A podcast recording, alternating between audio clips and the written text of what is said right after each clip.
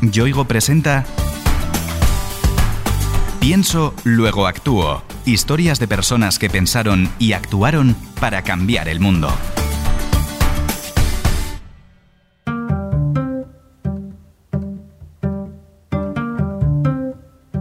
Seguro que más de una vez has escuchado que el arte no alimenta. Pues bien, este hombre se ha empeñado en desmentir el dicho. Mi nombre es Aaron, tengo 32 años, nací en Madrid y soy violinista y también tengo el honor de presidir la Fundación Arte que Alimenta. Aaron Lee, que ese es su nombre completo, es un prestigioso violinista, el más joven en ingresar en la Orquesta Nacional de España, cuando solo tenía 20 años. La fundación que preside Arte que Alimenta crea, impulsa y promueve eventos artísticos para ayudar a colectivos vulnerables. La Fundación Arte que Alimenta es una institución sin ánimo de lucro en el que los artistas nos hemos juntado para canalizar las artes en sus diversas modalidades para hacer un bien hacia la sociedad. La chispa que le impulsó a crear la fundación prendió tras un suceso traumático en su vida, un hecho que tuvo enormes consecuencias para su futuro. Pero antes de llegar a ese momento, hemos de conocer su historia desde el principio.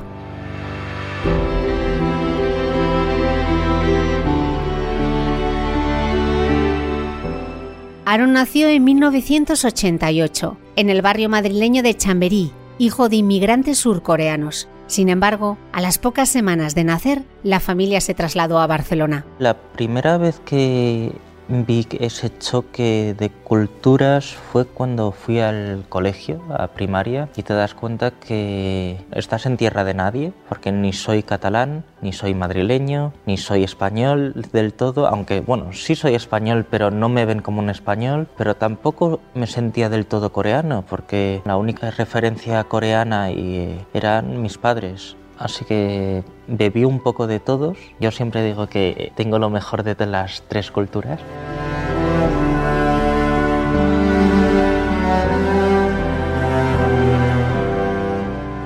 Como ves, Aaron ha vivido desde muy pequeño inmerso en un interesante crisol cultural, algo que hoy valora enormemente. Que en el colegio te estén hablando en catalán y luego en casa en coreano y luego en el patio hablábamos en castellano, sumado a mis estudios musicales, que tenía unos profesores que eran rusos, pues era una mezcla, un cóctel muy interesante y yo creo que eso siempre suma porque hace que seas más plástico, más flexible desde pequeñito y que las diferencias sean un pro y no un contra.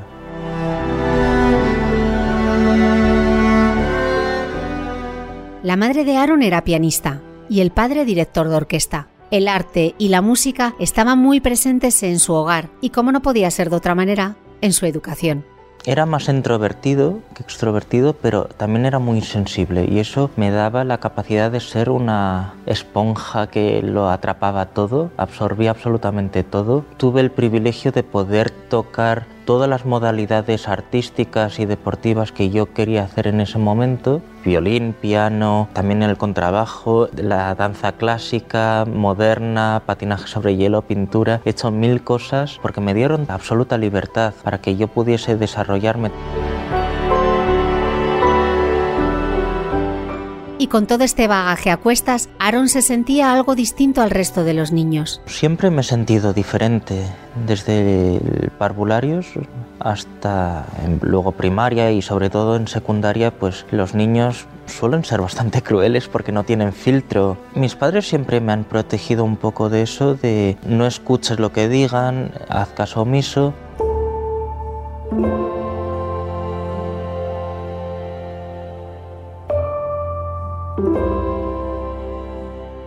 Pero había algo más, algo que Aaron no había contado a nadie. Aaron era homosexual y poco a poco se fue dando cuenta. Desde la más tierna adolescencia del despertar, tal vez a los 10, 11 años, hasta ya a los 16, que es cuando yo acepté la situación, después de una batalla en la que yo mismo salía exhausto y dije, ya no puedo seguir así. En los final de los 90, principios de los 2000, aún la homofobia estaba muy generalizada en la sociedad y no se podía salir del armario tan fácilmente. Tenías que ser una celebrity y estar en la televisión, pero no estaba naturalizado en la, en la sociedad.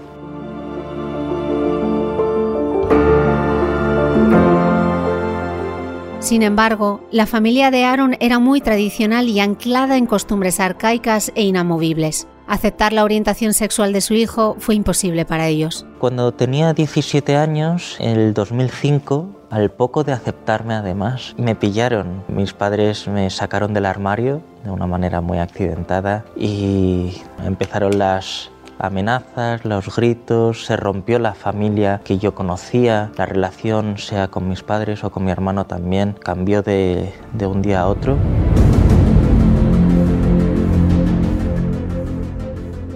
Ante situaciones como estas, hay padres que consiguen finalmente comprender y aceptar a sus hijos. Desgraciadamente este no fue el caso todo lo contrario. Empezaron las terapias de conversión, llevándome a médicos. En ese verano del 2005, mis padres, a la desesperada, me llevaron a una isla que está entre la península de Corea del Sur y Japón, en una iglesia con la idea de cambiarme, de curarme, porque para ellos era una opción.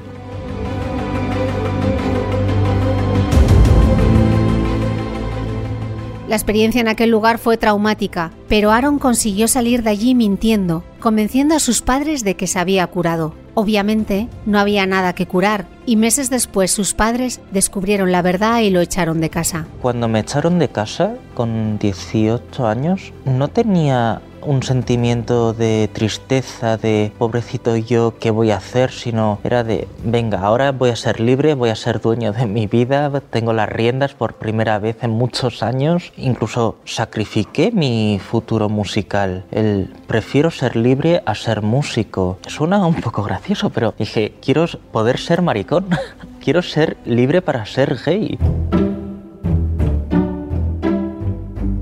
Trabajó como camarero, dependiente en tiendas de ropa e incluso llegó a tocar su violín en las calles del centro de Madrid. Empecé de cero, sin saber nada, un niño que había sido protegido, que le habían dado prácticamente todo, solo tenía que centrarme en los estudios y tuve que aprender lo que cuesta la vida, lo que cuesta ganarse el pan, que 30 euros es mucho dinero a veces, durante más de un año de aquella crisis que fue interminable, pues era el presupuesto mensual para comer. No sé cómo lo hacía, pero bueno, lo hice de una manera en la que yo nunca me sentí miserable.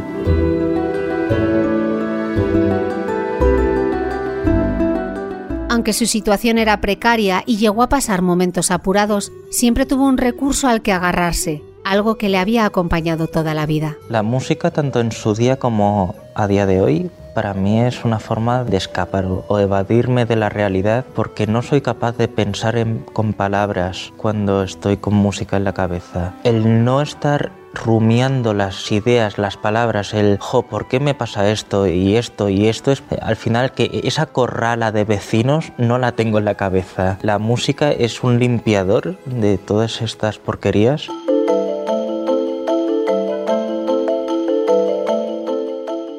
Durante dos años fue saltando de trabajo en trabajo, confiando en que sus padres entraran en razón algún día y le aceptaran tal cual era. El cambio verdadero, el punto de inflexión eh, ocurrió cuando yo tenía 20 años. Fue una llamada de teléfono en el que mi padre me felicitaba mi cumpleaños, pero también me dijo algo devastador diciéndome que no podía aceptarme, que no podía quererme si yo era así.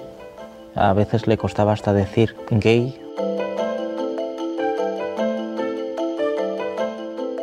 A partir de ese momento todo cambió para Aaron. Dejó de esperar algo que no iba a suceder y tomó las riendas de su futuro. Creo que he tomado la decisión incorrecta porque he estado dos años intentando buscar la aprobación de alguien y eso es justo lo contrario de lo que yo buscaba. Mi realidad no puede estar supeditada a una persona o a unos valores o a una cultura. Eso depende de mí. Y claro, aunque fue muy doloroso, de la forma más agresiva o incluso dolorosa posible, creo que hizo que yo luego a los pocos meses ganase un concurso de violín, eh, un concurso nacional. 2010, Aaron se presentó a las pruebas para entrar en la Orquesta Nacional de España. Resultó aceptado, y aunque aquello era un privilegio y un orgullo, su extrema juventud terminó jugando en contra. Entré demasiado joven a la Orquesta Nacional de España. A los 20 años lo que uno tiene que estar haciendo es estudiar, estar de fiesta. yo no, no tuve la oportunidad de vivir nada de eso. Y bueno, eh, me quemé muy rápidamente. Con 23, 24 años ya tuve una crisis diciendo es que se ha convertido el violín en una herramienta. ¿Qué hago? Ya no me apetece seguir así. Incluso me planteé dejar la música. Finalmente, Aaron salió de esa crisis y encontró sentido a todo creando una fundación a la que llamó Arte que Alimenta. También es una ironía, ¿no? De esto de decir que en el arte no da de comer, te vas a morir de hambre. Pues yo voy a otra vez a contracorriente decir el arte sí puede dar de comer, tanto literal como metafóricamente o espiritualmente incluso.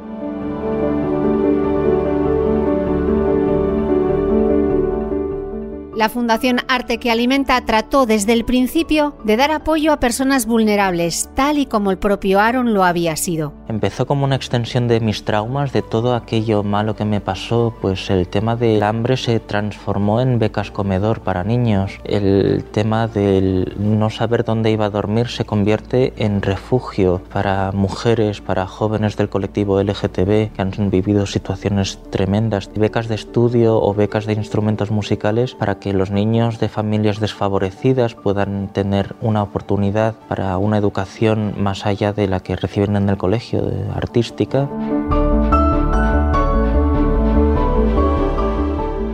Arte que Alimenta promueve conciertos y eventos musicales para recaudar fondos que financien esos programas. Dos de los colectivos en los que se vuelcan son los niños y los jóvenes. También es empoderar y hacer ver a las nuevas generaciones del poder que tienen y de animarlos a que se comprometan con la realidad y que se levanten, que no es cierto que sean unos ninis, es simplemente que no se sienten comprometidos porque no hay nada a lo que se sientan reflejados. A mí también me pasa muchas veces. Digo, bueno, pues yo voy a dar un paso adelante para decirles, chavales, vamos a levantarnos que podemos cambiar esto, aunque nos digan todo lo contrario. Aaron ha contado estas y otras experiencias en un libro autobiográfico titulado Yo soy el que soy, cuyos beneficios se destinan al proyecto Casa Silvia Rivera, el primer refugio y hogar para mujeres transexuales que impulsa precisamente la Fundación. Tras su publicación, ha recibido mensajes de jóvenes con experiencias similares, como la de un chico que contactó con él tras escucharle en una entrevista sobre el libro. Me dijo que estaba pensando en suicidarse. Era muy parecido. Su familia eh, intentaron curarlo en diferentes terapias también, llevándolo a médicos. Él ya no soportaba esa situación, pero eh, yo dije en esa entrevista, lo importante es no mirar la cima del monte, que es la libertad, sino caminar diez pasos y luego otros diez pasos más, que al final, sin darte cuenta, logras eso que necesitas. Y me dijo, voy a darme una oportunidad más.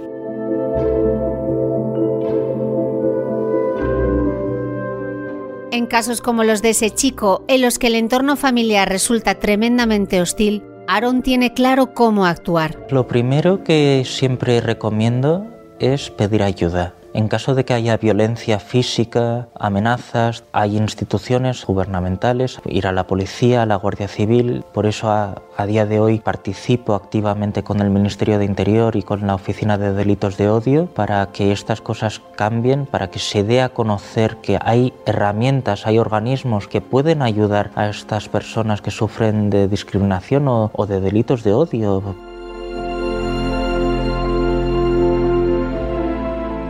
Ejemplos como el de este joven que le contactó hacen que Aaron confirme lo acertado de su decisión, crear arte que alimenta para ayudar a los demás. A mí me alimenta mucho más la sonrisa o la supervivencia o que un chaval salga adelante gracias a lo que hacemos, que el aplauso en el Teatro Real o en un gran auditorio, eso ya lo he vivido, ya he tocado en el Teatro Real, ya he tocado en la sede de la Filarmónica de Berlín, en, grandes salas y he grabado con todos los que me interesaban, ya me lo he pasado muy bien, dejémoslo atrás y esta nueva aventura es yo creo que mucho más apasionante, ¿no?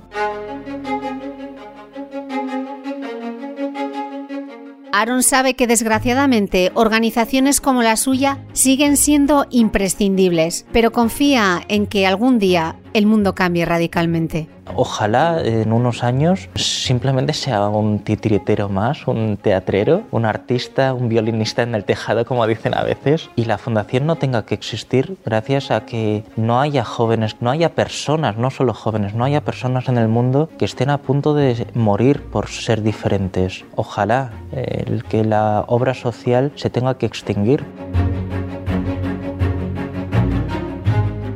Ese futuro quizá aún esté lejos, pero mientras llega, Aaron Lee observa con orgullo la ayuda que presta la Fundación Arte que Alimenta y espera que su único sueño se haga realidad. Sí que quiero ver que la Fundación puede sobrevivirme, ese es mi sueño, que aunque yo no esté, y no es ser tremendista, es simplemente que la fundación, si me pasa algo a día de hoy, pueda sobrevivirme y que siga adelante y que haya otras muchas personas que son muy válidas que puedan tomar este testigo y sigan ayudando e inspirando a nuevas generaciones.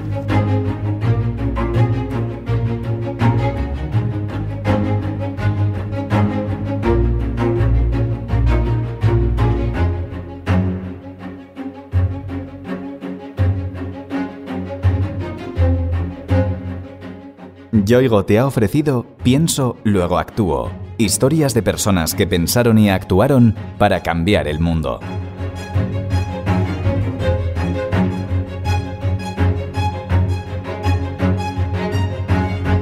Una idea original de Innuba producida por Podium Studios, narrada por Cristina Mitre, con guion y diseño sonoro de Alfonso Latorre.